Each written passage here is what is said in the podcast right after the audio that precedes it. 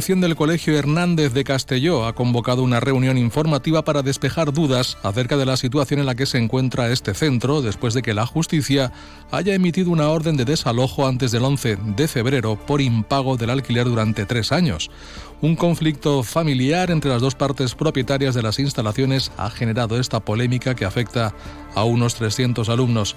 Ramiro Blasco, abogado que representa a la parte demandada, es decir, la empresa que gestiona el colegio, ha lamentado que una disputa personal haya llegado a esta situación.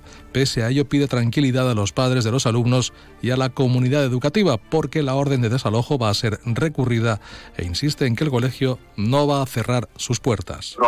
una venganza personal. En la primera instància va donar la raó al col·legi, va ser l'audiència provincial i va revocar aquella sentència i que el que es buscar, evidentment, és l'expulsió del col·legi, el seu tancament i generar el major perjudici possible. Que no tinga cap eh, dubte la comunitat educativa, els pares, que anem a exercir les accions que ens corresponen. Com va dir l'altre dia el propi director, el col·lectiu Hernández porta 47 anys i espera estar 47 anys més.